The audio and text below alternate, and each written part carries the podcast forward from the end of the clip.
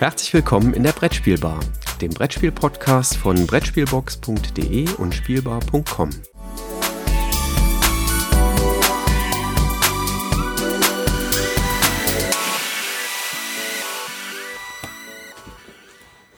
Ja, einen schönen guten Morgen, Christoph. Ähm, heute treffen wir uns mal ganz früh morgens an der Brettspielbar. Wir haben 9 Uhr morgens. Aber es gibt auch einen Grund, dass wir uns hier treffen.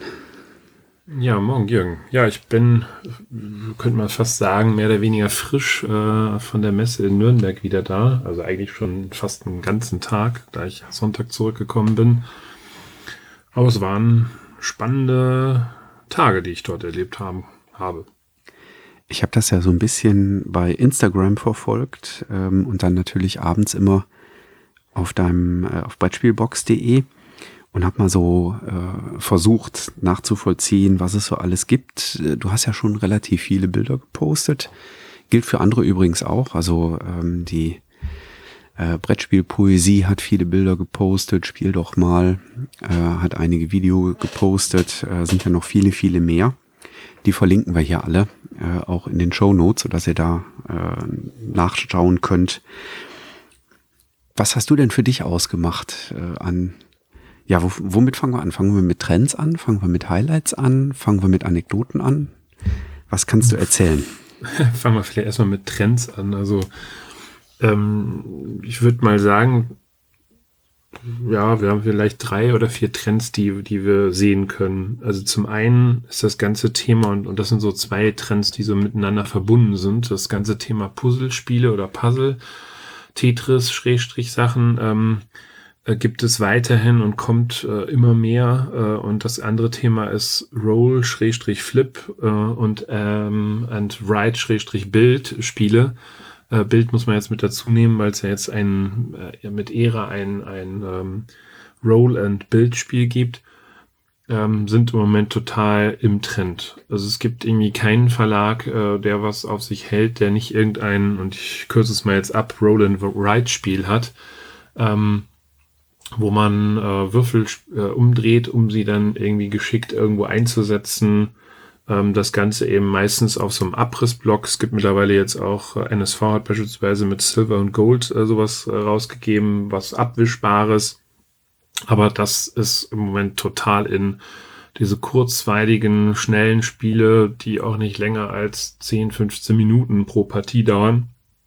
Und ähm, ja, da haben wir einige, äh, die es gibt. Das wäre so das eine. Ähm, das zweite ähm, ich würde mal fast sagen, so ein bisschen aus dem Escape Room-Gedanken herauskommend, äh, wo wir auch jetzt wieder einen neuen Anbieter haben mit Cranio Creations und der Escape Box, ähm,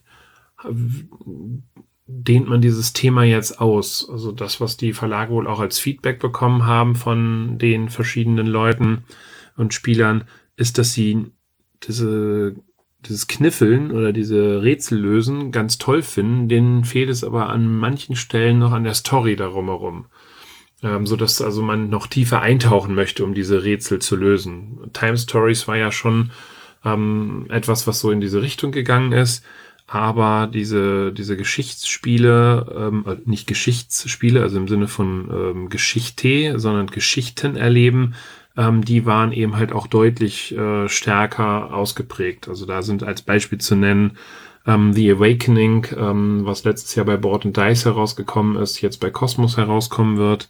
Adventure Games ist ebenfalls bei Cosmos, ähm, wo wir einen Fall über mehrere ähm, Etappen lösen. Ähm, Sherlock ist ein Spiel, lustigerweise, da hat man einen Haufen Karten und versucht die Karten so weit zu reduzieren, auf das, was für diesen Fall wichtig ist, um am Ende den Fall zu lösen. Ando äh, bei Pegasus äh, rauskommt, ist ein Spiel, wo man in die Geschichte hineintaucht, äh, wo ein, ein Unglück passiert und jetzt hat man die, die Chance als äh, Zeitenweber in die Vergangenheit zurückzureisen, herauszufinden, an welchen Stellen sind jetzt diese schicksalhaften Fügungen da passiert, die dazu geführt haben, dass in der Gegenwart ein Unglück passiert. Und man hat jetzt die Möglichkeit, ähm, diese Stränge neu zu weben ähm, so dass idealerweise, wenn man eine gewisse Punktzahl erreicht hat, dieses Unglück äh, umgeschehen wird.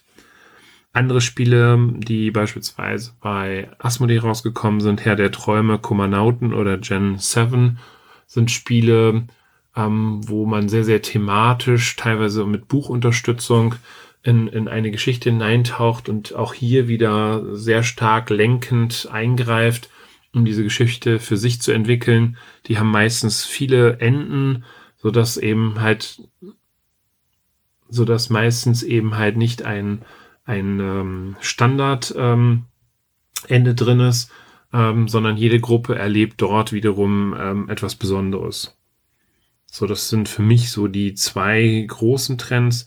Was ich super spannend finde, es scheint, ähm, man scheint mit, mit sehr, sehr vielen Spielen sehr positive Erfahrungen gemacht zu haben. Dementsprechend gibt es eine Unmenge an Erweiterungen ähm, jetzt ähm, auch hier wieder zu sehen. Und ähm, es ist eine Fülle an Neuauflagen. Also Spiele, die vielleicht 10, 15 Jahre alt sind ähm, oder im, im extremsten Fall Hase und Igel 40 Jahre alt sind, kommen jetzt nochmal neu heraus. Man hat dann von mir aus einen neuen Spielplan hinzugefügt, das Material nochmal etwas ähm, ähm, aufgepeppt. Aber da ist auch einiges, was wir da noch zu erwarten können. Für mich persönlich so ein bisschen mein Highlight ist, es wird wohl eine dicke Burgen von Burgund Box geben mit, so hatte man mir gesagt, sämtlichen Erweiterungen und noch darüber hinaus ähm, neuer Grafik in einer ganz dicken Box, äh, die jetzt zum Alea-Jubiläum 20 Jahre herauskommen wird. Ja, das ist mir tatsächlich auch äh, bei den ganzen Berichten aus Nürnberg und den ganzen Fotos sofort ins Auge gesprungen, dieser äh, Riesenbogen von Burgundkarton. Und daneben hing dann direkt noch äh, ein Karton an der Wand zum alten äh, Las Vegas. Ne? Auch das scheint neu rauszukommen nochmal. Genau, Las Vegas wird an der Stelle ebenfalls äh, neu herauskommen. Und zwar nimmt man das Basisspiel, also so hat, man es mir erklärt, ähm, peppt das nochmal ordentlich optisch auf. Also bisher hatten wir ja so einen, so einen länglichen Spielplan äh, modular, jetzt wird er mehr zentral in die Mitte gelegt. Mhm. Und ähm, ähm, dazu gibt es einzelne Erweiterungsmodule, die man dann einsetzen kann. Ähm, hörte sich auch sehr, sehr spannend an. Äh, Las Vegas habe ich seit jeher sehr, sehr gern gespielt. Ich bin mal gespannt, wie das dann jetzt sein wird. Und das Las Vegas wird dann das Nummer eins Spiel aus der neuen Alea-Reihe sein, die jetzt nochmal grafisch komplett überarbeitet wird. Ich bin mal gespannt. Also Nummer zwei ist Burgen von Burgund. Puerto Rico wird vielleicht nochmal da neu rauskommen. Ähm, man hat davon gesprochen, dass es für Carpe Diem, was ja grafisch, optisch nicht so das Nonplusultra war, obwohl das Spiel ein ganz tolles ist, dass das auch nochmal in einer zweiten Auflage erscheinen wird. Aber ähm, die, also ähm, die beiden Neuheit oder die beiden Neuerscheinungen Las Vegas und Bogen von Burgund, äh, sind die dann in derselben Schachtelgröße? Weil du sagtest, diese werden die Nummern 1 und 2 sein?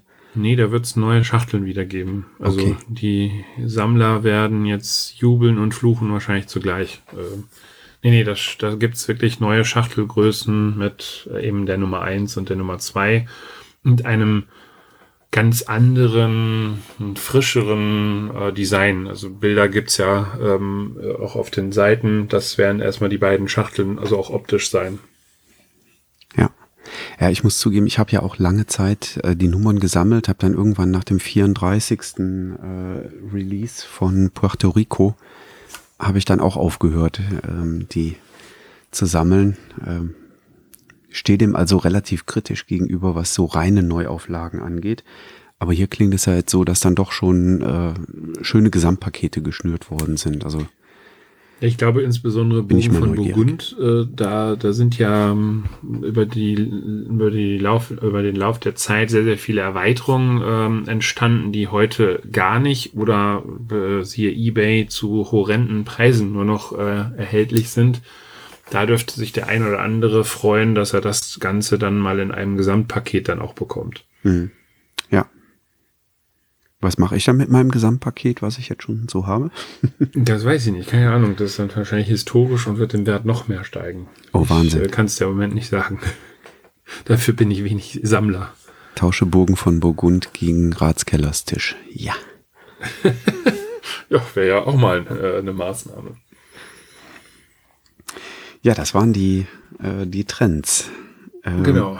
Hast du denn ein paar persönliche Highlights mitgebracht aus Nürnberg? Ja, ich habe mir mal die Mühe gemacht, wobei ich jetzt nicht sagen kann, dass es komplett abschließend, weil wir haben relativ wenig spielen können dort vor Ort. Ähm, in den zweieinhalb Tagen ähm, habe ich mir 21 hatte ich vor, am Ende waren es glaube ich 24 Verlage angeschaut und mit den Leuten dort gesprochen. Also es war eine Menge Stoff. Ähm, von daher sind das jetzt wie soll ich sagen, mal meine Highlights, die ich zusammengetragen habe, ähm, auf Basis eines Bauchgefühls. Zwei, drei habe ich auch gespielt.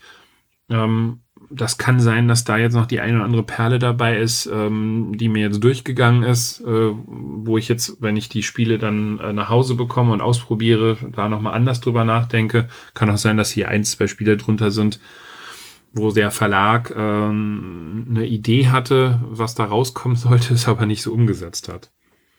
Also was ist mir persönlich so haften geblieben? Hadara habe ich selber gespielt, Hans im Glück Neuheit, die ja wieder Back to the Roots ganz im Dunkeln gehalten worden ist. Ich glaube, zwei Tage vor der Messe haben die dann das erste Mal das Cover gezeigt und Spielmaterial. Und ich konnte das mit dem ähm, Tim Koch und dem Christoph Schlewinski spielen. Und das Spiel fand ich richtig klasse. Also wir haben das zu dritt gespielt, mit Erklärung, knappe Stunde. Ähm, wenn wir also keine Erklärung dabei haben, kriegt man das wahrscheinlich, auch wenn man zügig spielt, in 45 Minuten hin. Wer ein bisschen grübelt, gerne auch 60 Minuten. Super tolles Spiel. Ähm, ist ein kartenbasiertes Spiel. Ich darf da leider, das, darauf hatte mich der Verlag hingewiesen, jetzt nicht so tief eintauchen, weil die ja selber ähm, im Rahmen ihrer Marketingmaßnahme da ein bisschen noch mehr machen wollen. Aber es ist ein kartenbasiertes Spiel, wo wir in vier ähm, Rubriken ähm, ja auf einer Skala Wertung ähm, freischalten müssen, damit wir wiederum besser an Karten und an andere Themen herankommen.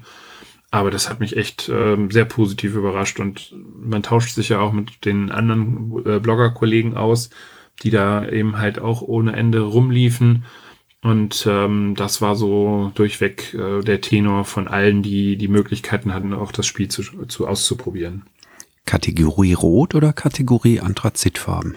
Mm, boah, würde ich in Anthrazit hineinpacken. Ich glaube, wo sich im Moment alle einig sind, ist, dass es in diesem Jahr, also in diesem Jahrgang, äh, den für den roten Pöppel extrem schwer wird, ähm, wirklich ein gutes Spiel zu finden. Ach, ich wüsste so ein paar. Äh, Ja, aber ich glaube, irgendwie haben die alle immer noch eine kleine Macke hier und da. Aber ich sag mal so wie im letzten Jahr, wo das Azul rauskam und das Ding eigentlich ja mehr oder weniger schon relativ frühzeitig fest war. So einen klaren Favoriten gibt's weder im roten noch im anthrazitfarbenen Bereich in diesem Jahr. Wir haben zwar eine breite Masse und eine gute breite Masse, aber so richtig so ein Spitzentitel täte ich mich im Moment auch noch schwer. Aber ich glaube, da sollten wir vielleicht mal im April, Mai für uns eine Folge machen, um mal ein bisschen zu philosophieren, äh, wo wir da was sehen.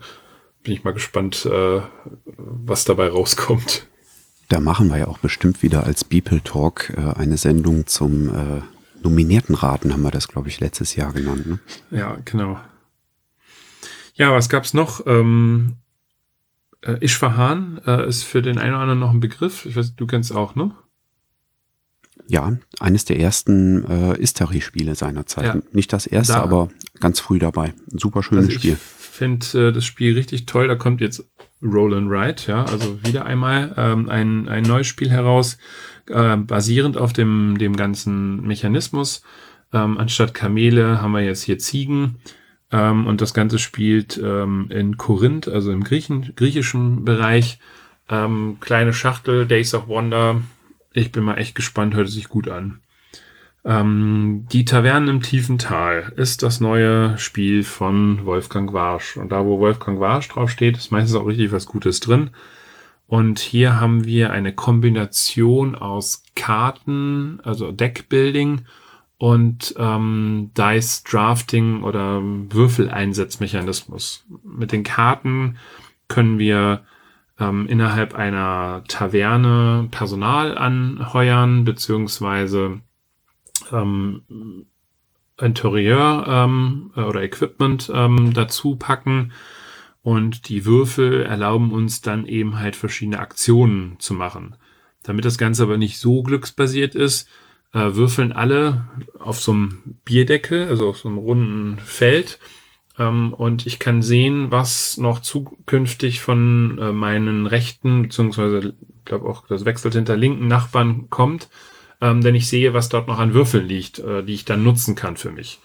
Denn ich nehme immer von diesem ähm, Bierdeckel immer nur einen Würfel und reiche dann den Bierdeckel mit den restlichen Würfeln an meinen Nachbarn weiter.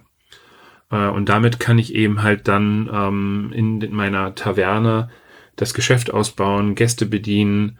Äh, mir ist es auch möglich, mit weiteren Ausbauten zusätzliche Würfel zu erwerben. Ähm, war ein sehr, sehr schöner verzahnter Mechanismus, auch tolles Material, ist aber klassisch Kennerspiel, soll auch noch oberhalb von den Quacksalbern liegen die übrigens eine auch schöne Erweiterung und Ergänzung bekommen. Also wer bisher gerne Quacksalber gespielt hat, dürfte sich auch mit dieser Erweiterung ähm, sehr positiv äh, auseinandersetzen. Und da habe ich gesehen, die ist sogar schon im Handel, ne? Die Erweiterung ja, von genau. Quacksalber. Die ist jetzt, müsste jetzt, glaube ich, seit einer knappen Woche im Handel sein.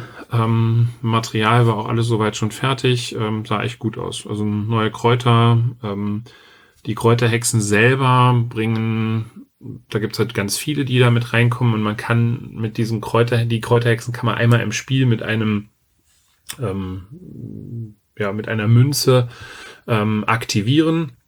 Also ganz klassisches Ding. Mein Kessel ist geplatzt und äh, ich kann eben eine Münze drauflegen und kann eben dann dieses Kesselplatzen wieder ähm, zurücknehmen. Aber es waren halt auch ganz viele andere Sachen dabei. Und das gibt dem Ganzen nochmal so eine schöne taktische Tiefe für alle, die, die geflucht haben, dass sie immer bis zum Ende des Kessels kommen, da gibt's jetzt auch so ein Überlaufbecken, äh, wo man dann die restlichen Chips hineinpacken kann. Also, was war das? Höchste, glaube ich, 35, ne? Oder ich weiß es jetzt nicht genau. Irgendwo also so in der Ecke, in die Ecke 33, 34, 35, ja. ja. Ich meine, also alle, die jetzt hm. mehr äh, schaffen, die haben also auch noch was davon und äh, können dann in so einer Überlaufschale da was machen. Also das war richtig schön. Dann war ich bei Cranio äh, International oder Cranio Creations äh, und die bringen ebenfalls ein äh, Escape-Spiel heraus, und zwar eine Escape-Box. Das muss man sich so vorstellen. Ich habe was Quadratisches in der Hand und in diese, in dieses quadratische Element werden 60 Karten hineingesteckt. Und äh, je nachdem, wie weit ich mit den Rätseln komme, kann ich dann eben Karten rausziehen und mir dann dahinter visuell anschauen, was dann da passiert ist. Das heißt, ich gehe irgendwie durch so verschiedene Räume, durch so ein Labyrinth, entdecke halt neue Geheimnisse. Und das müssen wir halt kooperativ tun, weil nicht jeder äh, überall reingucken kann. Und äh, das hörte sich vom Konzept her und auch vom, vom Material her echt spannend an. Ich weiß noch nicht, ähm, wie es dann tatsächlich spielerisch ist, aber bin ich sehr neugierig drauf. Muss man dann quasi den anderen erzählen, was man dann da sieht, wenn man sich das anschaut? So habe ich zumindest verstanden, ja, genau. So dass man sich dann da gegenseitig austauscht und ähm, Hinweise gibt. Das erinnert mich so ja jetzt spontan an das grandiose Mask of Moai, ähm, wo das Ganze mit dem Smartphone realisiert wird. Äh, einer eben so eine VR-Brille vor den Augen hat und den anderen sagen muss, was er da gerade sieht. Äh, das ist dieses Spiel, was von den Japanern da Ja, ja, genau. Ja, ja, wo die herkommen, weiß ich ehrlich gesagt nicht, ja. aber das Spiel ist grandios. Okay, ja, ja habe ich noch nicht gespielt. Ich habe es nur gesehen mal, ja. So, was haben wir noch? Ähm, achso, dann hatte ich ähm, einen Termin mit Feuerland, also mit dem Frank Heeren. Ähm, der hat kurz ein bisschen mal das Material zu Flügelschlag ähm, gezeigt. Da haben wir im letzten ähm, Podcast ja schon drüber gesprochen. Also wer sich das ansehen soll, will, sollte sich das Video von dem Christoph ähm, von Better Board Games anschauen. In zehn Minuten super erklärt. Aber das Material konnte ich jetzt auch mal sehen und das ist echt toll. Also sieht super aus. Vor allen Dingen die Vögel toll illustriert. Macht richtig Lust auf mehr. Und für alle Fans von Terra Mystica, es wird dort eben die nächste Erweiterung, also zweite Erweiterung herauskommen. Ähm, da geht's dann um Schifffahrt. Wir haben jetzt die Möglichkeit, eine Werft zu bauen und mit ähm, und dementsprechend dann auch Schiffe einzusetzen. Und mit den Schiffen müssen wir dann eben halt zu fremden Völkern äh, fahren. Und je nachdem, wie die wiederum ausgebildet sind, bekommen wir dann Siegpunkte und weitere Boni. Und es soll neue Spielbretter geben. Also für alle, die, die genug haben von einem Standardspielbrett, die haben jetzt hier die Möglichkeit, auch neue Spielbretter zu ähm, bekommen. Dazu hat er dann nochmal Ausführungen gemacht, dass nächstes Jahr zu Terra Mystica nochmal was Besonderes herauskommen soll. Das hört sich auch sehr spannend an. Da kann ich allerdings auch leider noch nicht drüber reden, nur anteasern. Da geht's nochmal um die Zusammenstellung von Völkern. Jo, was haben wir noch? Hat das, ich muss mal ganz blöd fragen, hat das nächstes ja. Jahr irgendwie ein Jubiläum? Ist das schon zehn Jahre alt? Nee, ne? Nee, zehn Jahre ist 2022. Okay. Ähm, das ist nächstes Jahr noch nicht der Fall. Nein. Okay. Bin mal gespannt, ob da was noch rauskommt. Wir haben da so scherzhafterweise gesagt, eigentlich müsste er jetzt auch noch mal in Miniaturen denken und irgendwas ganz Exklusives machen keine Ahnung, ob, da, ob er da die Zeit und äh, Muße zu hat, weil im Moment er extrem viele Projekte wohl äh, vor der Brust hat, äh, ob da jetzt irgendwas machbar ist zum Zehnjährigen. Aber ich könnte mir vorstellen, dass da es doch in den Fingern juckt, da noch irgendwas Besonderes zu machen. Aber das ist noch drei Jahre hin. Ja, ähm, U-Boot konnte ich mir angucken. U-Boot ist ja von Phalanx ähm, äh, entwickelt worden und wird bei Pegasus ähm, in der deutschen Auflage herauskommen. Und dieses U-Boot ist nochmal eine Steigerung zu dem ähm, Captain Sonar, was man ja zu, ja, man könnte es auch zu viert spielen, macht aber weniger Spaß. Also man muss mindestens sechs sein, besser acht, äh, wo man halt ein Echtzeitspiel ja dann äh, daraus entwickelt und sich eben halt ähm, einen Kampf gegenüber ähm, also dem anderen Team gönnt ähm, bei U-Boot ähm, spielt man jetzt nicht gegen ein anderes Team, sondern ähm, versucht eben verschiedene Ziele zu verfolgen. Und das ist schon fast eine U-Boot-Simulation als Brettspiel. Und äh, das Material sieht echt super aus, wird aber schon sehr, sehr high-end im Expertenspielbereich sein, um das dann hinter sauber zu spielen und zu beherrschen. Aber auch kooperativ und äh, sieht richtig klasse aus. Ja, was habe ich denn noch auf meiner Liste stehen? Revolution 1828 von Frosted Games. Ähm, oh, hier ja, der Matthias. Ich möchte mehr Spiele mit so einem historischen Hintergrund haben, wie der Matthias das jetzt bei Frosted Games äh, ja doch häufiger macht. Ja, genau, das ist nämlich genau so ein Ding. Da geht es um, um den ersten Präsidentenwahlkampf sozusagen. Ähm, 1828, wo auch die Medien stärker einbezogen worden sind, also hier Zeitungen äh, Twitter und so gab es damals ja noch nicht. Ähm, es ist nicht ganz so thematisch tief wie das Hochverrat, ähm, was, was ich als sehr, sehr intensiv erlebt habe. Ähm, es erinnerte mich so ein bisschen an äh, Hanamikuji, ähm, weil wir hier eben halt auch Plättchen wegnehmen müssen, um Mehrheiten in verschiedenen Regionen zu bekommen. Ähm, allerdings sind da noch ganz nette Kniffe drin, so dass man zwar Schmutzkampagnen einsetzen kann, um in bestimmten Bereichen Mehrheiten zu bekommen. Die führen allerdings dann auch dazu, ähm, dass wenn ich zu viele Schmutzkampagnen habe, äh, dass die Presse das dann halt auch entlarvt und dass mir das dann hinter wieder negativ auf die Füße fällt. Also es, äh, man muss dann ein sehr, sehr gesundes äh, Gleichgewicht herstellen, um dieses Spiel am Ende beherrschen zu können. Ja, bin, bin mal sehr gespannt. Watergate ist übrigens Nummer vier, was dann irgendwann im Sommer rauskommen soll. Ähm, dann hat er nach äh, 13 Tage Hochverrat Revolution of 1828 eben mit Watergate sein viertes Spiel, was in dieser geschichtlichen Reihe ähm, dann herauskommt. Ja, ich will mehr davon. Ich meine so, das waren so im Groben die, die Highlights, die ich da gesehen habe. Luxor Erweiterung kommt übrigens noch, sah auch sehr toll aus mit der Mumie. Ähm, wir haben ja bei Luxor in Anführungszeichen das kleine Mini-Problem, dass man eben da schnell durchpreschen kann und das Spiel eben dementsprechend frühzeitig beendet. Ähm, dadurch, dass die Mumie jetzt einem entgegenkommt, werden gerade die Leute, die ganz vorne sind, dann von dieser Mumie erstmal außer Gefecht gesetzt und man muss eben über einen speziellen Würfelmechanismus die Leute dann wieder in Gang setzen. Ähm, dadurch lohnt sich dieses Rasen äh, nicht mehr unbedingt ähm, und ich denke mal, das wird dem Ganzen nochmal ein zusätzlich anderes Spielgefühl äh, geben. Jo, das, das ist ja schon so. eine ganz ansehnliche Liste von Highlights, die du da mitgebracht hast. Ja. Auf das Ära bin ich gespannt. Das hatte ich zwar jetzt nicht auf meine Highlights gesetzt, weil bei dem Era bin ich im Moment ähm, sehr indifferent. Das Era ist ja dieses Roll-and-Build-Spiel, ähm, was ähm, Eggert-Spiele neu herausbringt. Das basiert auf dem Roll Through the Ages, ähm, was der Matt Leacock damals gemacht hat. Ich weiß nicht, das kennt vielleicht der eine oder andere noch mit diesem Holzbrett, wo man mhm. würfelt und dann dementsprechend äh, Sachen steckt. Tolles Würfelspiel. Und das ist jetzt praktisch eine Weiterentwicklung davon, ähm, so dass man ähm, in einem auf einem größeren Raster jetzt Sachen auch steckt und dafür dann ähm, Miniaturen kauft, um eine Stadt oder ja eine, eine, ja, eine Stadt am Ende zu bauen mit ähm, äh, Mauern, mit Bauernhöfen, mit Türmen, mit Kathedralen und was auch immer da noch alles dabei ist. Die Miniaturen haben mich spontan an das äh, tolle alte Big City von äh, Goldsieber erinnert. Ja, genau. Und das sieht echt richtig klasse aus. Es sind über 20 unterschiedliche Miniaturen, also nicht 20 einzelne, sondern 20 verschiedene Miniaturen. Jetzt kann man sich aber vorstellen, dass wenn ich so viel Material da drin habe, dass der Preis dementsprechend auch nicht ganz ohne ist und der wird definitiv deutlich über 50 Euro liegen. Da sprachen wir, glaube ich, auch schon von 70.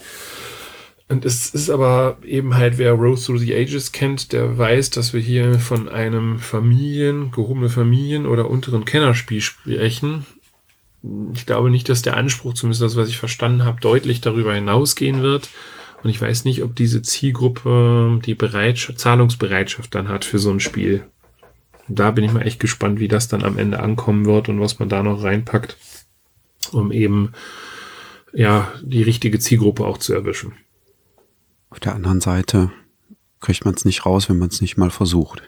Ja, ja, klar. Ja. Wer ist das so schön? Versuch macht klug, ne? Ja. So bin ich bislang ganz passabel durchs Leben gekommen. Ja. Was gab's noch? Also was ich immer toll finde, ist, ähm, wenn man zwischenzeitlich, also ich habe ja sehr viel getaktet gehabt, ähm, wenn man ähm, zwischenzeitlich ähm, mal durch bei anderen Verlagen vorbeischaut, vor allen Dingen bei kleineren. Und da gibt's immer auch ein paar nette Perlen. Ähm, so war es ein französischer Verlag, Jeco nennt er sich, der unheimlich tolles Holzspielzeug, aber auch Holzspiele herausbringt. Und ähm, da ist uns so ein, so ein abstraktes Spiel äh, ins Auge gefallen. Ähm, jetzt habe ich aber blöderweise den Namen gerade nicht parat. Ähm, ähm, das hat mir wahnsinnig gut gefallen. Ich habe aber netterweise den Katalog hier. Ähm, Twisty nannte sich das. Sehr, sehr bunt gehalten. Ähm, und das ist so ein schönes taktisches Spiel äh, für zwei bis vier Spieler. Das werde ich mir definitiv auch nochmal in Ruhe angucken. Äh, wir haben uns das nur sehr grob erklären lassen.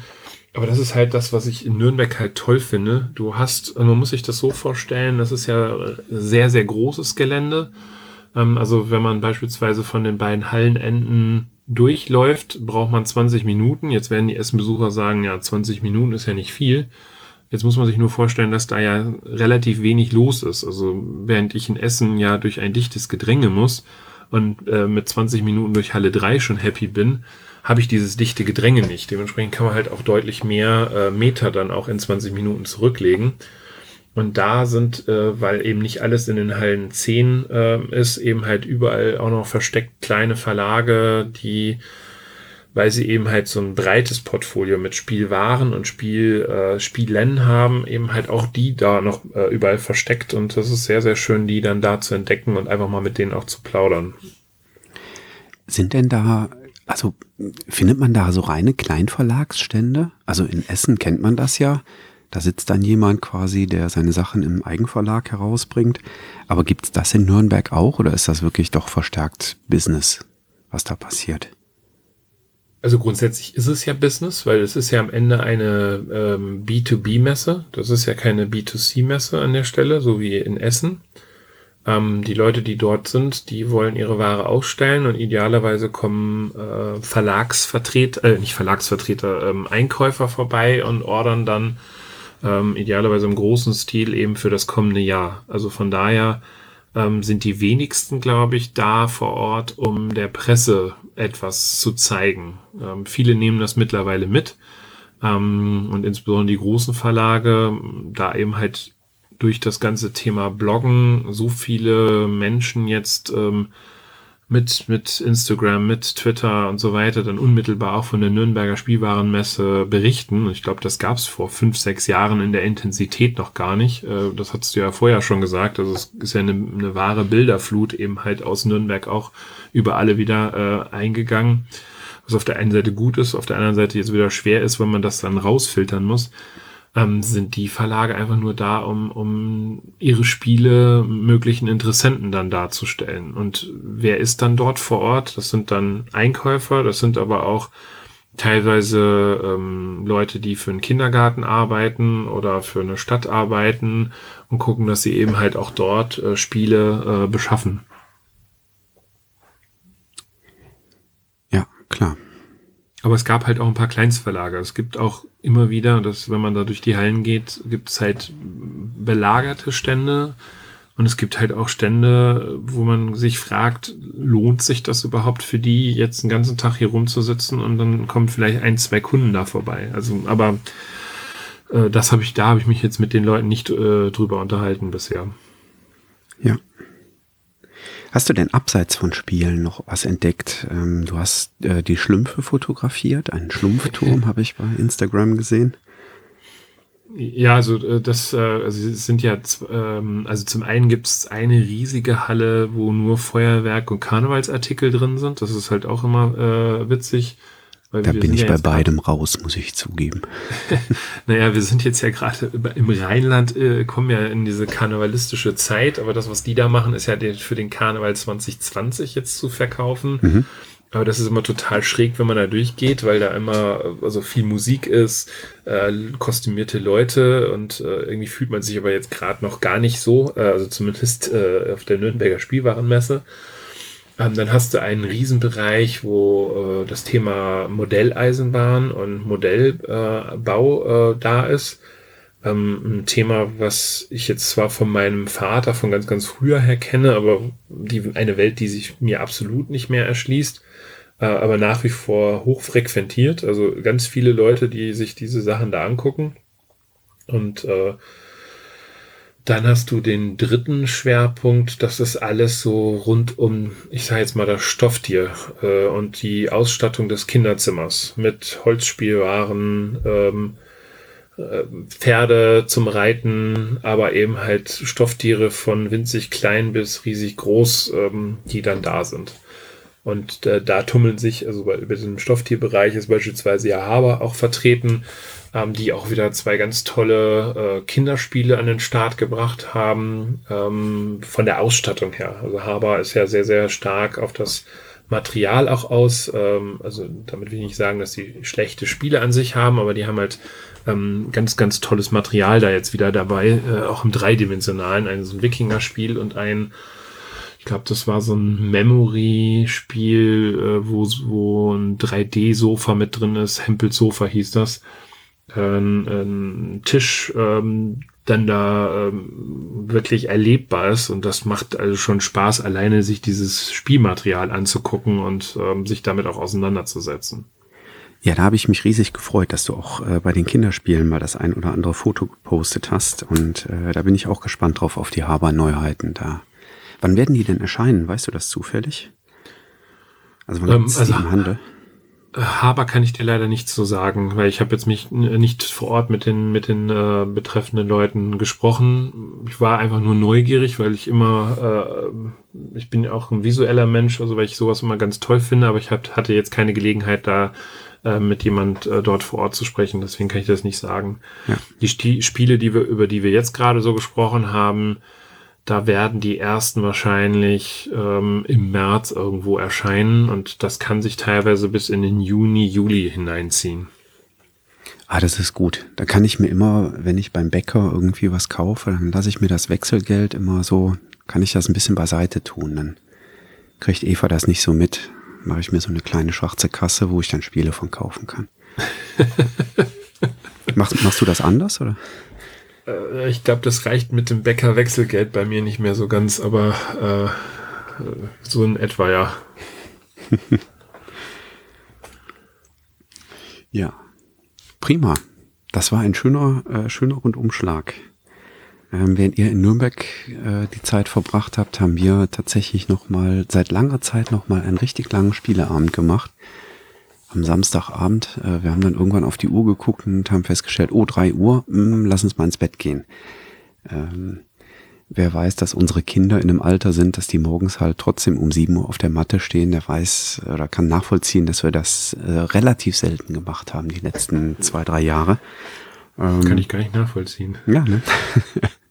Und es war richtig schön. Wir haben dabei übrigens auch äh, eine der Neuheiten haben wir schon gespielt dabei, nämlich das Dizzle von äh, Schmidt-Spiele, also eines dieser Roll and Ride Spiele und das hat äh, unheimlich gut gefallen. Also die Gäste, die wir da hatten, die haben äh, direkt das Handy gezückt und haben geguckt, wo sie es denn kaufen können. Das äh, sagt dann schon was aus, weil das jetzt nicht so intensiv Spieler waren.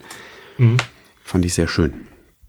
Ja. Ja, ich, ich, kann mir das gut vorstellen, weil das Spiel hat einen hohen Aufforderungscharakter. Ich habe, du hast, äh, du hast mir eben erzählt, dass ihr schon Level 3 und 4 auch schon ausprobiert habt.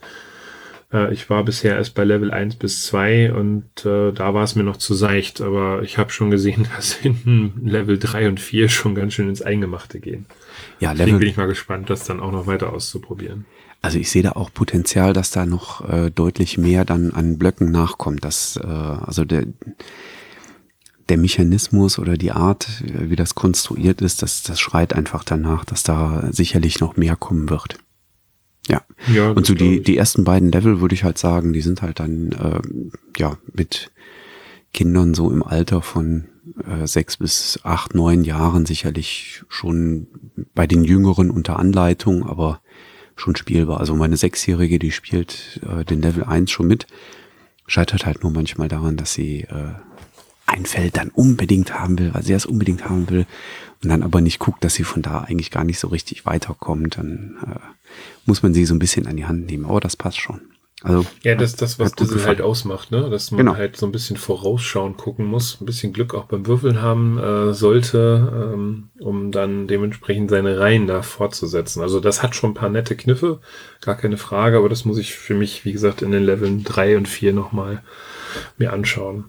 Ein Spiel, was ich übrigens in Nürnberg spielen konnte, war das Kopenhagen von Queen Games. Das ist eigentlich gefühlt fertig. Ähm, wird definitiv Familien ansprechen, die ein Spiel so für 30 Minuten haben wollen. Ähm, oh ja, die, sehr schön. Die, ähm, das ist eigentlich ein Puzzlespiel und ich muss Karten sammeln ähm, und je nachdem, welche Karten ich dann, ähm, gibt glaube ich vier, ja, vier oder fünf verschiedene Farben und wenn ich dann äh, drei Karten abgebe, darf ich mir ein Puzzleteil mit drei nehmen. Und ähm, ich muss halt gucken, dass ich möglichst viele Reihen äh, voll kriege. Idealerweise Reihen, wo auch noch auf dem Plättchen Fenster abgebildet sind, weil die bringen dann die doppelte Punktzahl. Ähm, Spalten e ebenfalls. Und ich habe dann noch so Fenster, die ich überbauen kann. Und für jedes Fenster, was ich überbauen kann, kann ich mir entweder ein Sonderplättchen nehmen, was ich dann zum Einsatz bringe. Die bringen dann halt nochmal so besonders, besondere Boni, doppelter Spielzug, mehr Karten ziehen, anders Karten ziehen etc. Oder wenn ich diese Plättchen schon genutzt habe, kann ich, wenn ich so ein Fenster überbaue, dann diese Plättchen wieder aktivieren, um sie dann wieder im nächsten Spielzug dann neu einzusetzen spielte sich auch locker leicht in 20, 25 Minuten runter. Also gut, das ist jetzt für erfahrene Spieler, aber ich vermute mal, Familien kommen auch mit 30, 35 Minuten klar. Ähm, ja, fühlte sich auch ganz gut an. Ich bin gespannt. Ja, super. Christoph, ganz, ganz vielen lieben Dank, dass du mir hier an der Brettspielbar so einen kleinen Einblick gegeben hast äh, in das, was du in Nürnberg gesehen hast und kennengelernt hast. Da kann ich mich jetzt aufs Spielen freuen. Bin ich ja. gespannt. Prima, danke dir. Und dann hört ihr uns Mitte des Monats wieder hier an der genau. Brettspielbar, genau. wenn wir ein paar Ersteindrücke zum Besten geben. Es sind nur noch zehn Tage bis dahin. Ja, dann sollte ich jetzt langsam mal anfangen, die Folge aufzubereiten und zu schneiden und äh, so weiter. Ne? Ich wollte jetzt aber keinen Druck aufbauen, also. Alles okay, gut. Jetzt 20 Minuten Zeit. Alles Hau rein. Prima. Gut, dann sagen wir bis demnächst. Ja, euch einen schönen Tag. Ebenso. Bis dann. Tschüss.